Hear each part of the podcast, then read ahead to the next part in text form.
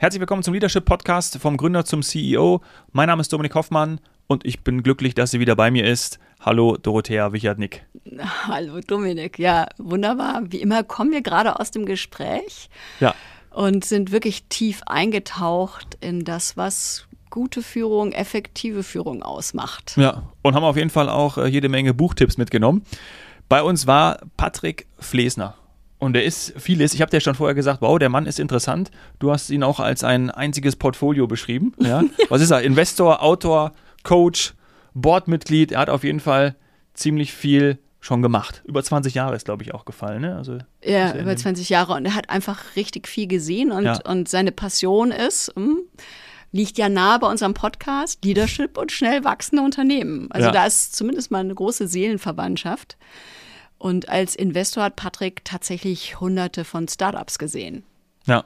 Ja, und da kann er auch gut berichten. Ja, ähm, er war auch Geschäftsführer der Metro Innovation, ähm, hat dort den Accelerator und auch äh, Corporate Venture Capital Unit aufgebaut. Cool, muss ich sagen, wirklich cool. Ja, und parallel war er Partner bei, beim VC Lead X und hat dort in B2B Tech und Marktplätze investiert. Und ja, sagen, mit dieser Erfahrung hat er gesehen, was richtig erfolgreiche von den weniger guten oder den Fails Startups ja. unterscheidet. Ja. ja. Seine Erfahrung hat er dann auch in Büchern manifestiert. Eins ist schon draußen und das mhm. andere haben wir hier auch des Öfteren erwähnt und darüber gesprochen. Das war ja auch ein Grund, warum er da ist. Wir packen auch den Link zu seinem Buch, das am 27. April, wenn ich es noch richtig im Kopf habe, genau. erscheint, packen wir in die Shownotes. Ja? ja.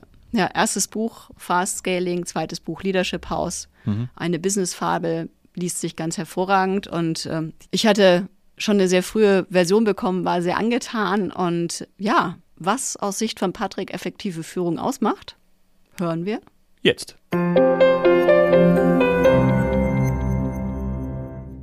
Patrick, herzlich willkommen im Leadership Podcast. Hallo. Hallo Patrick. Herzlich willkommen, ihr zwei. Vielen Dank für die Einladung. Ja, wunderbar, dass du dabei bist. Und ähm, wir sind auch total neugierig, ähm, wie du bei diesem großen Thema vom Gründer zum CEO, ähm, welche Perspektiven du hast. Und, denn du hast da ja echt ein Thema, was du lange begleitest. Anfang Mai kommt dein zweites Buch raus, The Leadership House. Da geht es ja genau um diese Reise. Was hat dich dazu getrieben, dieses Buch zu schreiben? Ja, das ist eine etwas längere Geschichte. Du weißt, ich hatte da vorher schon ein Buch geschrieben über ähm, die richtige Growth-Strategie für, für Startups. Und ähm, ich habe halt erkannt, dass oft äh, eine falsche äh, Wachstumsstrategie verfolgt wird. Und irgendwann, ich glaube ein Jahr später, nachdem das Buch draußen war, ist mir nochmal auch bewusst geworden, dass auch ähm, die falsche Wachstumsstrategie zu wählen ja letztendlich nichts anderes ist als eine, eine falsche Leadership-Entscheidung. Und bestenfalls, wenn man ein starkes Team hat, sich mit starken Leuten umgibt ähm, und Leadership lebt, dann trifft man diese Entscheidung vielleicht auch, auch nicht so richtig. Hm, und dann habe ich natürlich mit unseren Portfoliounternehmen und mit anderen Gründern gesprochen über das Thema Leadership. Und da war eigentlich die einhellige Meinung, man wisse gar nicht, wo man anfangen soll.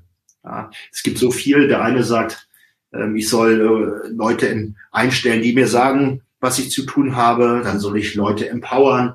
Ähm, ja, und dann natürlich in den Executives, dann hast du einmal im Jahr auch so ein Offsite, äh, wo du den Trust voll übst. Ist so ein bisschen gemischt Warenladen und kommt in Bruch, Bruchstücken. Und dann habe ich mich eigentlich mit dem Thema mhm. einfach auseinandergesetzt und versucht mal zu sehen, wie müsste eigentlich ein System aussehen, ein Framework, das man Gründern an die Hand geben kann, so dass sie wirklich ein Tool haben, das sie täglich nutzen können, um, um vom Gründer zum, zum Leader zu werden.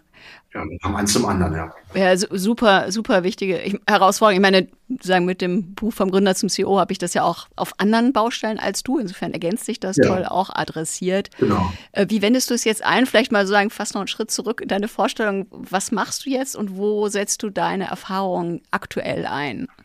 Ja, aktuell bin ich dabei, ähm, wenn man so will, ich habe gerade wieder mit einem Fundraising angefangen beschäftige mich äh, sehr stark mit dem Thema Sustainability und würde gerne äh, mit einem Partner zusammen oder mehreren Partnern zusammen einen Sustainability Impact Fonds ähm, erfolgreich auf die Schiene setzen. Aber wir sind da sehr, sehr früh unterwegs. Aber das Thema treibt mich ehrlich gesagt um und wenn man das schaffen könnte, äh, meine Passion fürs Investieren und fürs Arbeiten mit Gründern damit zu verbinden, dass ich auch im Bereich Sustainability einen Impact habe, dann wäre das schon toll.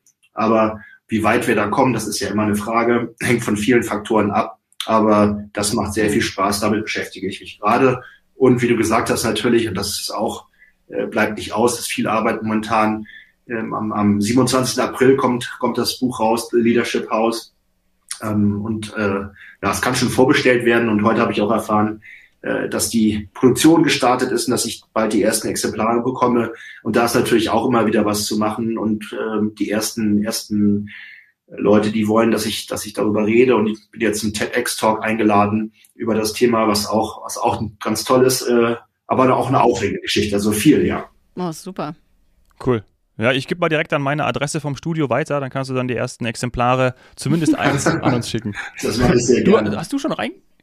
Hast du schon eingelesen, Dorothea? Ja, also ich hatte dankenswerterweise ganz früh schon die Chance Ja. und fand es wirklich toll, das Buch. Ja, deshalb haben wir auch gesagt, lass uns sprechen.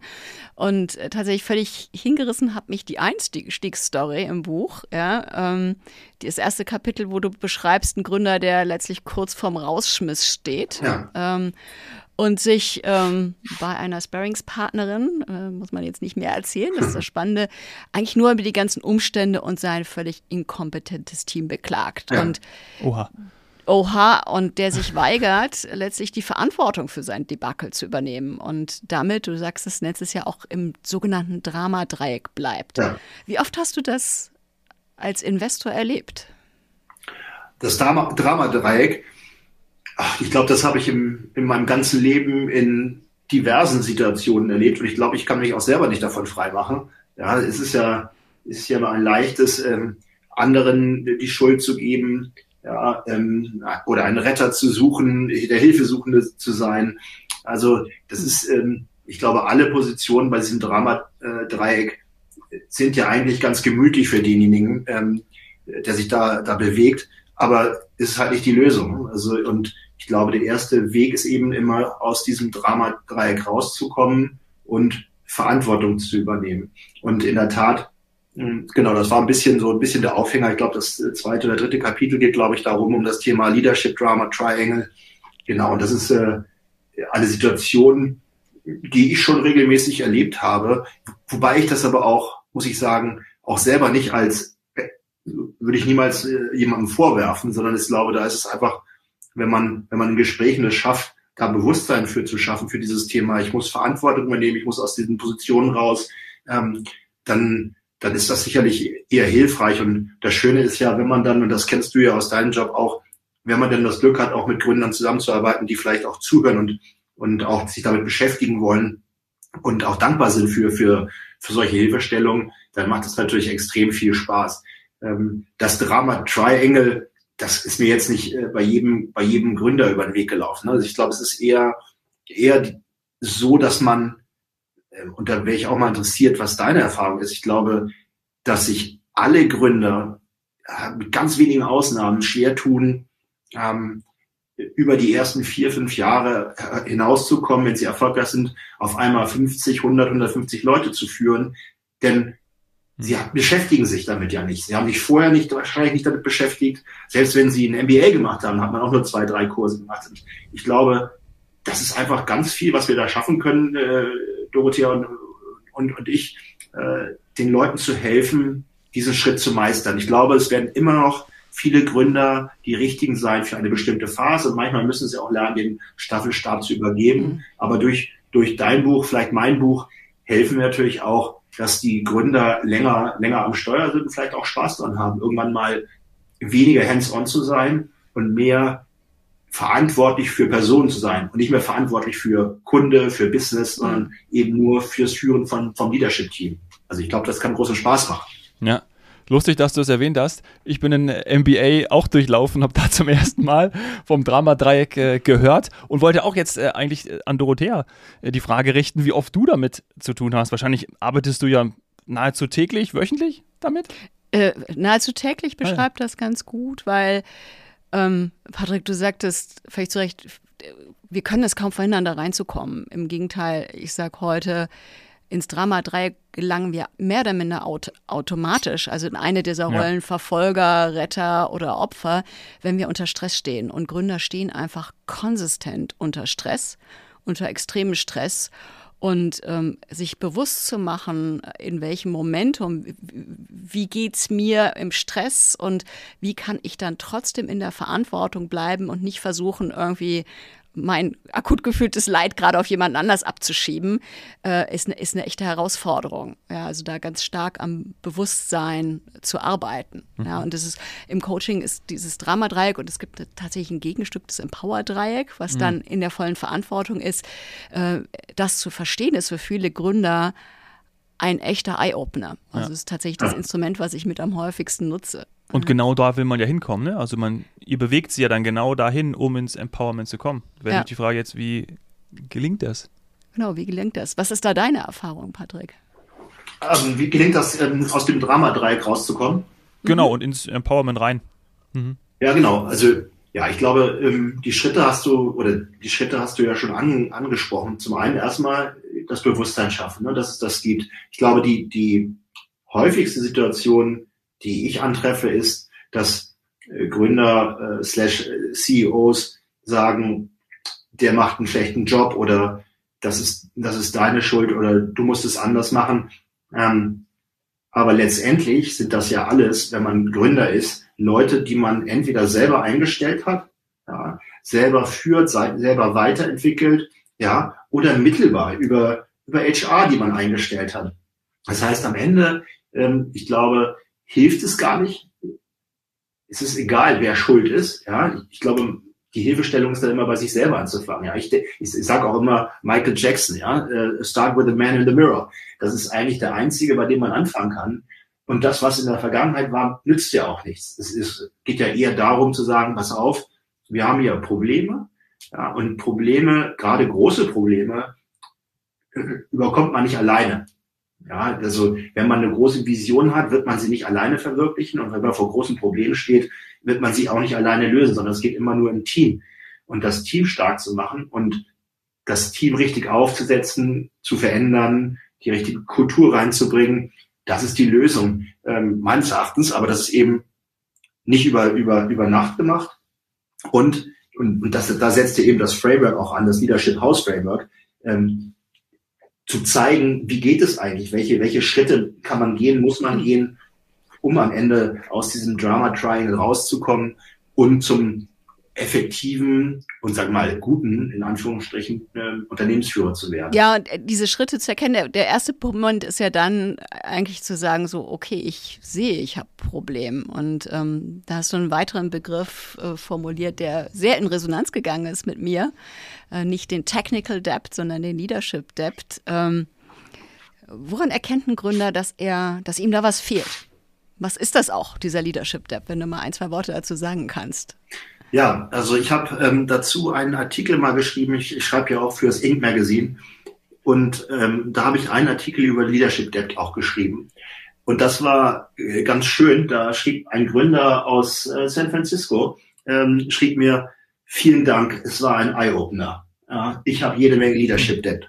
Und ähm, komischerweise, das war so der Artikel, der extrem Resonanz äh, hervorgebracht hat, aus ganz vielen Ecken der Welt tatsächlich. Ja.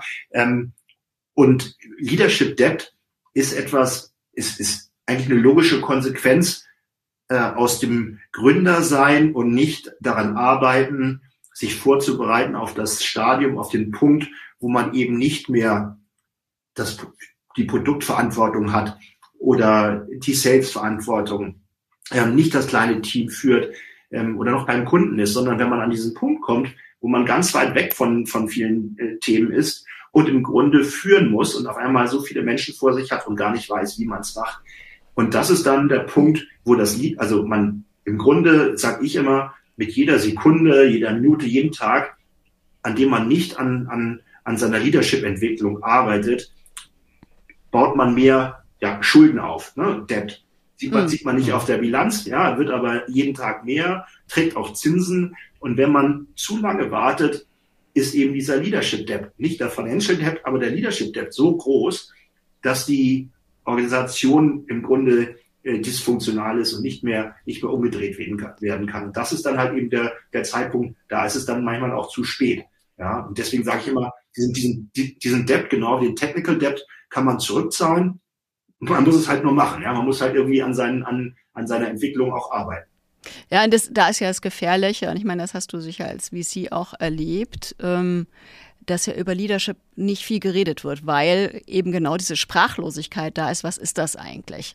Ja, ja und, und jeder. Also Aber das heißt ja dann auch im um hm? Das heißt ja auch im Umkehrschluss, dass ja ab einem gewissen Punkt die Gründer auch mit dem Thema Leadership sich auseinandersetzen müssen und es dann irgendwie auch lernen müssen, ja, wenn es kein, wenn es einem nicht in die Wiege gelegt wurde. Ab wann, ab wann wäre das aus deiner Sicht, Patrick? Ja, also erstmal, ich glaube, es sind viele Punkte hier. Das erste ist, wenn der Gründer sagt, ich will sowieso Serial Entrepreneur sein und immer nur drei bis fünf Jahre das Baby äh, zur Welt bringen, ja, und dann an, an jemand anders übergeben, dann muss er das vielleicht auch gar nicht, mhm. ja. Und, und das ist ja auch total fair. Ja. ja. es gibt Leute, die wollen kein, nicht die Venture Capital ähm, äh, Strecke gehen und sagen, ich, ich möchte einfach ein kleines, gutes Business äh, aufbauen. Fair enough. Ja, ähm, und genauso ist es auch, wenn man sagt, ich möchte gar nicht irgendwann der große Unternehmenslenker werden. Denn ich sage ja auch immer, wenn man irgendwann in einer, in einer Senior Executive Rolle ist, dann ist ja immer die Frage, und, und das nenne ich Truth, Truth in Leadership,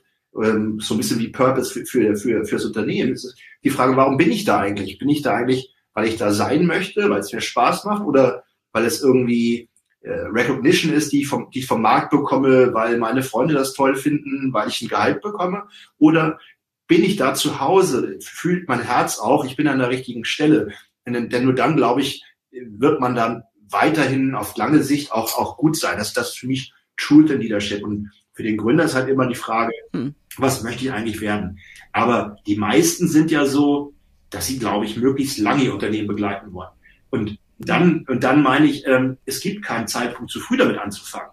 Ähm, es gibt immer hm. wieder Ausreden. Also ich, es gibt ja Gründer, die sagen mir, ich, ich lese kein Buch, weil ich keine Zeit habe, ein Buch zu lesen. Ja, das ist zum Beispiel für mich auch etwas, was ja, völlig Klassiker. nicht nachvollziehbar ist. Ich lerne nicht. Ja. ja, genau. Also nicht nachvollziehbar, weil na, das ist ja Zeit, die man da vielleicht kurzfristig verliert, die aber langfristig gut investiert ist. Und so ist es auch mit dem Thema Leadership. Ähm, bleibt aber, ja. ähm, ihr sagtet, es, es, wird, es wird immer angesprochen, ja, aber da hat ja auch jeder eine andere Meinung zu. Also jeder hat ja eine andere Meinung dazu, was ist Leadership und wie macht man es. Und das ist ja natürlich auch als Gründer total verzweifeln. Hat man so ein Board of Directors mit drei VCs drin. Vielleicht sprechen die es mal an, aber am Ende kann, hilft denen ja keiner dabei. Und mich würde zum Beispiel mal interessieren, Dominik, du sagtest gerade bei deinem MBA, hast du ähm, Leadership, ähm, das Drama Triangle gehört, ja? Das habe ich zum Beispiel bei meinem INSEAD MBA nicht gehört. Und ich habe vielleicht da zwei, drei Kurse gehabt. Ja, das ist jetzt fast 15 Jahre her. Und ich muss sagen, eigentlich hätte ich viel mehr oder hätte das ganze Programm viel mehr sich um Leadership drehen müssen als, als um, als um Management. Ja. Absolut. Und äh, also so, da stehen wir ja beide für. Ähm, Leadership ist einfach viel zu wenig Thema, wird viel zu wenig gelernt. Und ich glaube auch, also da sind wir bei der Reise vom Gründer zum CEO. Du sagtest ja gerade viele, es gibt immer wieder Gründer, es gibt viele Gründer, die nach drei, vier Jahren, wenn dann eine bestimmte Größe erreicht wurde, bei mir gilt ja immer so die, die Daumenregel, Anzahl der Gründer mal 15 bis 25 Mitarbeiter ist so die Schallgrenze, die dann sagen, nee, ich gehe lieber wieder zurück auf Null und fange von vorne ja. an. Und mhm. was ich aber erlebe, und, und ich finde es eigentlich schade. So, das ist auch ein Grund, warum ich meinen Job mache, weil ich das Gefühl habe, dass viele Gründer diesen Schritt nicht gehen, weil sie letztlich damit die ultimative Komfortzone verlassen müssen. Sie wissen, weil Leadership so, so ein komisches Nicht-Thema ist, sie wissen einfach nicht, was auf sie zukommt. Ja. Und das verunsichert sie so sehr, dass sie den Schritt nicht gehen. Und tatsächlich erlebe ich das in meinen Coachings immer wieder, dass wenn man aktiv drüber spricht, was bedeutet es eigentlich, diesen Schritt zu machen? Ähm, raus aus der direkten Wirksamkeit rein in indirekt, ich führe Menschen, ich lerne auch zu genießen, dass ich Strukturen schaffe, dass die Leute dann wirklich gerne diesen Weg gehen und, und äh, da tatsächlich auch so ein Aha-Moment kommt, der heißt, so jetzt kann ich eigentlich erst wirklich die Früchte ernten, die ich gesät habe. Wie, mhm. wie hast du das erlebt? Wann, wann siehst du diesen Schritt vom Gründer zum CEO? Das ist wirklich, also ich, ich finde es schwer zu sagen. Ich, ich, ich glaube, dass da jeder, jeder Gründer irgendwo auch anders ist. Und ein bisschen mehr, ein bisschen weniger inhaltlich mitbringt, aber auch ein bisschen mehr und ein bisschen weniger äh, Willen in diese Rolle zu gehen. Ähm, ich glaube, also ich habe jedenfalls keine, keine, also ich, ich mag Formeln, ja, ähm, aber, aber ich habe für mich keine Formel gefunden. Ähm, bei mir läuft es immer darauf hinaus, äh, ich glaube, auf die Frage, will ich, will ich weiter am Ruder sein und traue ich mir das auch zu? Ähm, und in dem Zusammenhang die Frage stellen, ist es eigentlich auch das Beste für mein Unternehmen, wenn ich das mache? Ja, und ich glaube, diese, diese Frage beantworten Gründer einfach unterschiedlich. Mhm. Manche mehr, manche weniger selbstreflektiert, aber ähm, auch das nachvollziehbar, finde ich.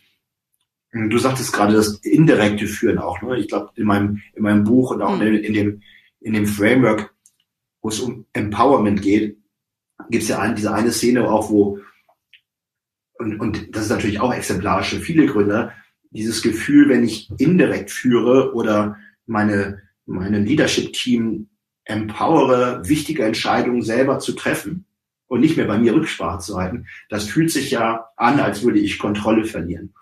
Und das Schöne ist ja, wenn man es richtig macht, sollte man sich ja irre freuen, dass man die Kontrolle verliert. Also man verliert ja nicht wirklich die Kontrolle, aber man, man schafft eigentlich Raum für sich selber, um sich wieder auf die wichtigen und in diesem Fall dann Leadership-Themen zu, zu, zu konzentrieren. Und dann sage ich so dieses, dieses, oh, Fear of Losing Control wird man im Englischen sagen, ja.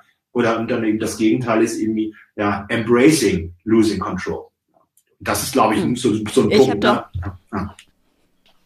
Ja. Ich habe da gerade heute als, als Kommentar auf einen, einen Post zum Thema wirksam führen einen ganz netten Kommentar von einem, einem meiner alten Coaches bekommen, der sagte, mhm. wer immer alle Fäden in der Hand halten will, hat nie die Hände frei, was Neues zu beginnen. Mhm. Genau. Und das beschreibt, glaube ich, dieses Momentum ganz nett. Ja, ja. Aber, ja, ähm, Patrick aus. Ja, Dominik, ja. Hm, sag du gerne, sag du gerne. Ich komme danach. Ja, ich hatte, aber genau, das, das ist aber glaube, das ist äh, toll beschrieben und genauso glaube ich ist es auch. Ähm, und, und aber dieses Phänomen, das, ähm, das sehe ich häufig. Ne? Ich habe ja auch, ähm, nachdem ich aus meinem alten Fonds rausgegangen bin, ähm, einige Coachings gemacht, äh, mit einigen Gründern zusammengearbeitet und tatsächlich kam häufig dieses dieses Thema auf. Ich fühle mich unwohl, ähm, die Fäden loszulassen. Ähm, oder mein Gründer kann es nicht, äh, mein, mein, mein Co-Founder kann es nicht zu dir müssen alle hingehen und sich alles absegnen lassen. Und das hält die gesamte, das gesamte Unternehmen äh, langsam und demotiviert die ganzen Mitarbeiter. Ja? Und dann die Frage, wie gehst du denn damit um? Ja, wenn, wenn, es, wenn es nicht mal der Gründer ist, der mit dir spricht, sondern das ist jemand, der, der mit ihm gegründet hat, da ist ja viel Konfliktpotenzial. Haben die Vertrauen? Können die miteinander reden? Können sich offen ansprechen? Ähm, und das ist ja dann deine Arbeit, Dorothea. Ich glaube, das wird, ich würde mich wundern, wenn du nicht diese Themen auch häufig hast. Ähm, das dann eben ist dann natürlich die, die, die Kunst der Kommunikation, wie man, wie man das, wie man das angeht und wie man da auch einen Raum schafft als, als Gründerteam, sich Sachen sagen zu können im Sinne von, es ist nicht, es ist immer, es ist nicht gegen die Person, sondern immer, es geht immer um die Sache. Also, so, so ja, das ist das eine und mhm und wo, wo ich tatsächlich mit den Teams dann sehr stark dran arbeite. Ich meine, die Grundlage dafür, dass es möglich ist und das ist das, was dann wieder eine indirekte Kontrolle schafft, ist tiefes Vertrauen. Genau. Und äh, wirklich als Leader das Thema, ich baue Vertrauen auf, als einen Prozess an sich zu betrachten und das sehr systematisch zu betreiben, ähm, das ist eigentlich der größte Hebel, um äh, dann mir gefällt das Wort loslassen nicht, um dann wirklich Verantwortung zu übertragen. Mhm. Ja. ja. Vertrauen, äh, du hast das Buch gelesen, ist ja bei mir auch das, das Fundament des Hauses. Ja, da bin ich völlig bei dir. Ja. ja also ohne Vertrauen, also man hätte ja auch das Fundament sagen können, es ist das Team. Ich habe es für mich bewusst andersrum gemacht, weil ich glaube, ähm, Vertrauen, wenn das nicht da ist, ja, dann nützt dir das Team nichts, dann nützt dir auch äh, ein guter Plan nichts, ja, das hilft alles nichts wenn die Leute, die da zusammen auf diese Reise gehen, sich nicht vertrauen und nicht vertrauen können oder das Vertrauen gebrochen wird, dann ist, dann ist es wirklich äh, im Argen. Ja, das ist, äh, das ist, glaube ich, auch, bin ich, bin ich völlig bei dir, ganz wichtig. Mhm. Wenn wir da jetzt nochmal praktisch reingehen, hast du vielleicht irgendwie auch Beispiele, wo du gesehen hast, dass die Gründer ähm, diesen Weg besonders gut gegangen sind? Also gibt es da etwas vielleicht aus der Vergangenheit, müssen wir jetzt ja auch gar nicht nennen, können wir anonymisieren. Äh, oder vielleicht, wo du auch aus Investorensicht irgendwie siehst, hey, äh, da, da bin ich reingegangen und habe zum Thema Leadership gecoacht, geholfen, habe denen zur Seite gestanden? Ja, also ich vielleicht, also genau, wir können natürlich keine, keine oder möchte auch keine Namen nennen, aber ich kann zum Beispiel erstmal das Negativbeispiel auch, auch bringen, dass ich in ein Unternehmen investiert habe und sage mal auf Termsheet-Ebene oder ja, da fing es glaube ich an, irgendwann das Gefühl hatte, äh, ist mein Gegenüber eigentlich trustworthy? Kann ich dem vertrauen? Gehen wir hier auf eine gemeinsame Reise? Irgendwo hatte, hatte ich schon das Gefühl, mein Bauch sagte mir eigentlich nicht. Und leider Gottes hat sich das auch über die ganzen Jahre einfach nur bestätigt. Das, ähm, und das ist schade, weil ich hatte das Gefühl, dass ähm, da waren es Probleme, glaube ich, unter den Gesellschaftern auch äh, die Frage des Vertrauens, weil äh, wenig Transparenz da war. Man hatte immer das Gefühl, sprechen bestimmte Leute miteinander, aber nicht alle. Und ähm, das hat irgendwie, da war das Vertrauen, glaube ich, auch unter den Gesellschaftern nicht so, wie es, wie es sein hätte können. Was dazu führt, dass die Leute weniger miteinander reden, oft weniger offen miteinander umgehen und dabei auch sich weniger abstimmen, wie können wir dem Unternehmen eigentlich helfen. Und ähm, in dem meines Erachtens, ähm, und so siehst also das ist ja auch ein bisschen, das ist ja offensichtlich eingeflossen auch in das Buch, ähm, der Gründer war auch nicht, war auch nicht, oder erschien mir nicht offen äh, gegenüber seinem, seinem Board zu sein. Es, es poppten immer sehr spät Dinge auf, wo man sich fragt, das hätte doch eigentlich schon viel früher bekannt sein müssen und hätte man es früher mhm. gewusst, dann hätten wir doch auch viel früher helfen können. Ähm, und du siehst, Dorothea, das ist jetzt in das Buch eingegangen, na, die Angst des Gründers, wenn ich das jetzt sage, äh, wie ist die Reaktion äh, der Investoren, feuern die mich gegebenenfalls, ja. Ähm, und da geht es auch ein bisschen in Richtung Self-Fulfilling Prophecies, ja. Aber im Grunde, Absolut, ja. im, im, Grunde muss der Gründer sich die Investoren so aussuchen, dass er sagt, dem vertraue ich, mit denen möchte ich eine enge, langfristige Beziehung eingehen. Und dann bin ich entsprechend transparent und versuche auch eine Umgebung zu schaffen, in, in der alle offen, transparent miteinander umgehen und alle in die gleiche Richtung laufen und helfen. Also das war so ein bisschen, bisschen das Neg Negativbeispiel. Ja. ja. Genau. Okay, Negativbeispiel, aber wir, wir versuchen ja mit dem Podcast auch zu helfen, sagen, was macht, macht gute Führung aus? Ja. Also was macht einen Typen aus, äh, sagen, wo du sagst, wow, der oder die hat das Potenzial, ein Unternehmen richtig groß zu machen? Was sind Charakteristika, nach denen du schaust? Ich also äh, schaue äh, erstmal auch nach, nach Personen. Ähm, ich weiß jetzt nicht, was das Gegenteil von arrogant ist, äh, ehrlich gesagt, aber ähm, die menschlich äh, auf mich jedenfalls den Eindruck machen, dass ich mit denen zusammenarbeiten möchte, dass das eine Zusammenarbeit ist. Mhm. Ähm, das ist mir persönlich ganz wichtig. Ich glaube auch, na, diese, dieses ähm, nicht arrogant sein,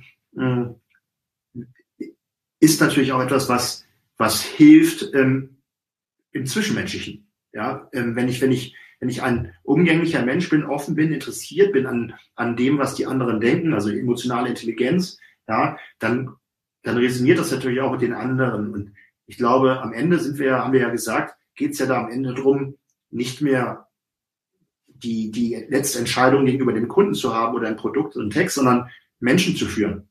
Das ist ja Menschenführung. Das heißt, diese Qualität, mit Menschen umgehen zu können, kann ich, kriege ich das Gefühl. Und das ist natürlich, man kann Menschen ja nicht in den Kopf gucken. Das ist ja auch aus Investorensicht immer, immer erstmal ein Bauchgefühl oder das kriegt man vielleicht ein bisschen raus in, in Gesprächen. Und vor allem kriegt man schneller raus, wenn es nicht stimmt, äh, oder wenn ich glaube, dass es nicht stimmt. Das ist dann eher immer schneller. Ähm, aber diese Qualität, ne, das sieht man ja auch, wie die, wie, wie die, wie das Gründerteam untereinander agiert. Ja, also gibt's ja, na, jetzt im, im Großen weiß man ja auch, wenn man in einen Raum reingeht, ja, man, man weiß ja, wer, wer, wer der Chef ist, sozusagen, Anführungsstrichen, weil alle da hingucken.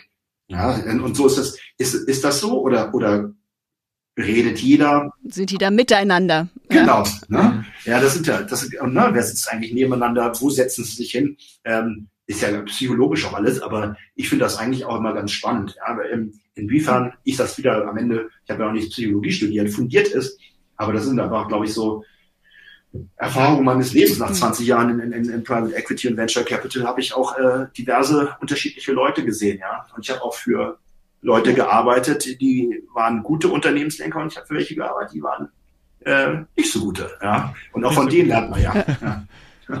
ja. Aber ich nehme damit als Quintessenz so dieses, diese Augenhöhe, ja, auf Augenhöhe zu sein, sprich das Gegenteil von Arroganz, aber auch ein Blick dafür, dass Führung am Ende Beziehungsarbeit ist und wirklich Beziehungen zu gestalten, wo, zu wollen, die positiv aufzuladen.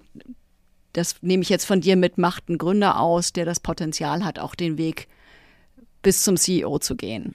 Ja, auf jeden Fall. Und wir haben ja eben gerade über Vertrauen gesprochen. Und äh, das Fundament vom Leadership House ist Vertrauen. Und wie schaffst du Vertrauen? Vertrauen und auch da, äh, wer interessiert ist, habe ich einen Ink-Artikel drüber geschrieben. Ich weiß gar nicht mehr, wie der heißt, ehrlich gesagt. Ähm, aber äh, da habe ich das äh, Respect Framework äh, geteilt. Ähm, mhm. Und äh, das R steht für Relationships.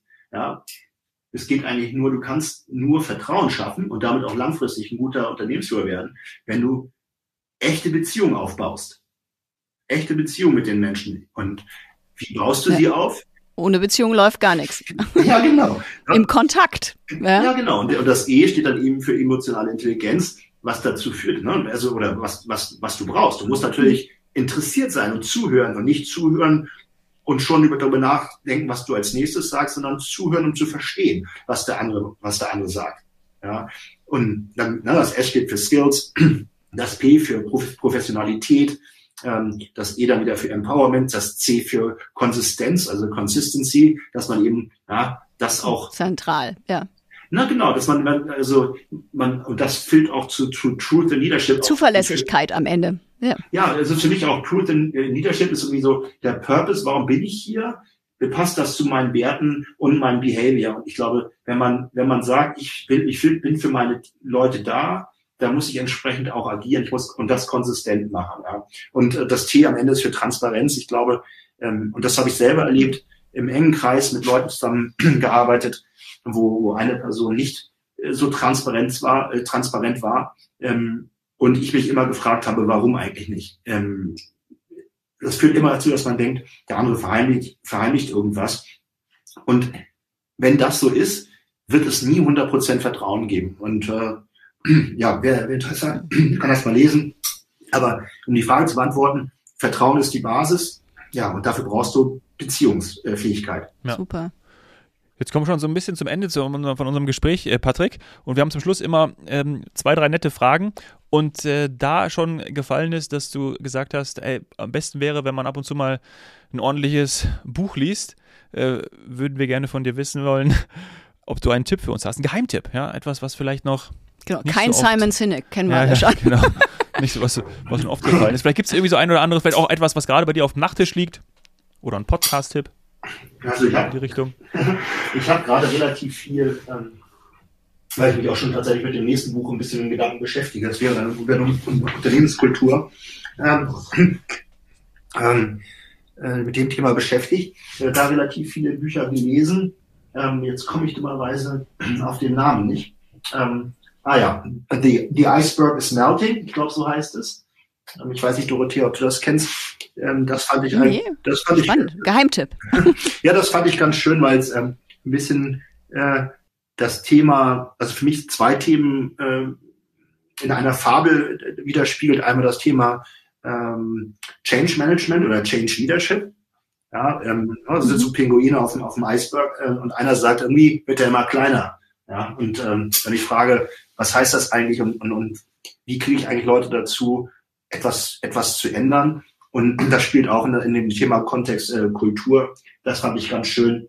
Und da gab es noch ein ähnliches, da geht es um Mäuse, das fand ich auch ganz gut. Jetzt fällt mir da, der Titel, glaube ich, auch wieder okay, nicht ein. Aber Iceberg is melting. Ja. Das ist ja, cool. Ja. Nun bist du ja sozusagen mit den Büchern dabei, gute Leadership-Tipps zu geben. Ähm, Jetzt mal auf die, die dunkle Seite. Was ist der schlechteste Führungstipp, den du je bekommen hast? Wo du sagst, hey Leute, echt mal Finger weg von. Ja, ähm, ich weiß nicht, ob ich den Tipp bekommen habe, aber sage ich mal, das wurde mir vorgelebt. Das war äh, zu der Zeit, ähm, wo man dachte, the, uh, the network always wins. Und, und wenn man das überträgt auf HR, wir brauchen überhaupt keine Organisationsstrukturen. Ja, die guten Leute, die sich brauchen, die werden sich schon von allein finden. So ein bisschen Adam Smith, die unsichtbare Hand. Ja, ähm, das ist für mich, hat, hat zu, nur zu Chaos geführt, äh, zu Frustration ähm, und einem sehr starken Turnover bei den, bei den Leuten, die eigentlich äh, hm. gut waren. Also dieser, dieser Tipp oder dieses Vorleben von, ähm, wir brauchen keine Organisationsstrukturen, das halte ich für totalen Humbug. Ja, kann ich sehr nachvollziehen. ich ja. ja. Letzte Frage. Ja. Was würdest du einem First-Time-Gründer oder auch vielleicht auch einem First-Time-Leader mitgeben? Also First-Time-Gründer würde ich sagen, ja, ähm, ne, nicht zu viel Leadership Debt äh, aufbauen, ja, schon, schon drüber nachdenken, ähm, mal regelmäßig äh, sich mit diesem, mit diesem äh, Thema auseinanderzusetzen und dran zu arbeiten, eben auch ein, ein guter Lenker zu werden. Ja. Ähm, und dem, dem, das ist ja eigentlich der gleiche. Ne? Also im Grunde bist du ja mit, mit als Gründer bist du ja, ja schon irgendwie ne, angehender äh, oder ich finde schon, bist du eigentlich auch schon Unternehmensführer. Also insofern ist das wahrscheinlich das Gleiche, ja. Ähm, ja, ich meine, äh, ja, es gibt jetzt, ich habe ich hab mir ein, Framework überlegt, ähm, das hilft.